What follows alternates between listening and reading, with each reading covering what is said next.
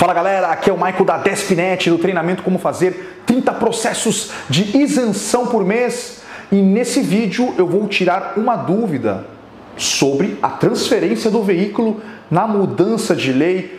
Mas antes de qualquer coisa, se você é novo no canal, aproveite e clique aqui embaixo em inscrever-se, clica no sininho para ativar as notificações e ficar por dentro de tudo que a Despinet posta.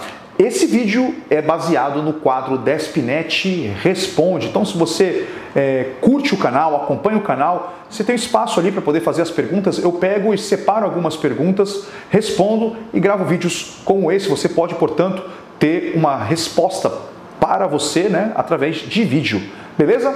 Então vamos à pergunta. A pergunta de hoje, Brooklyn Machado perguntou o seguinte: Michael, tenho um PCD com nota fiscal de 12 de julho de 2018, com as novas leis, posso vender?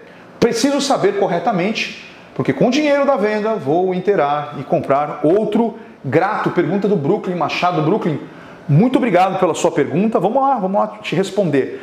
Cara, é o seguinte, é, se você aqui, você não fala de que região que você é, né? Eu imagino que seja da região afetada por um decreto, né? Um famoso decreto de um famoso governador aí que deu uma passada de perna na galera, especialmente a galera que já estava com restrição ali de dois anos, né, para trocar de carro, né, de, com a isenção de CMS a cada dois anos, e aí a pessoa se surpreendeu sabendo que agora vai ter que ser quatro anos. Se é o seu caso, vamos que vamos. Se é outro caso de gente de fora do desse estado, estado de São Paulo, você não precisa se preocupar porque está valendo o que já vale há dois anos, né? São quatro anos que tem que ficar com o carro. Mas se você sendo de São Paulo, você acaba tendo que observar as novas regras. E nessa regra diz o seguinte, que no dia 26, pessoas que adquiriram um veículo a partir do dia 26 de julho de 2018 devem respeitar a regra e ficar com o carro por mais dois anos, ficar quatro anos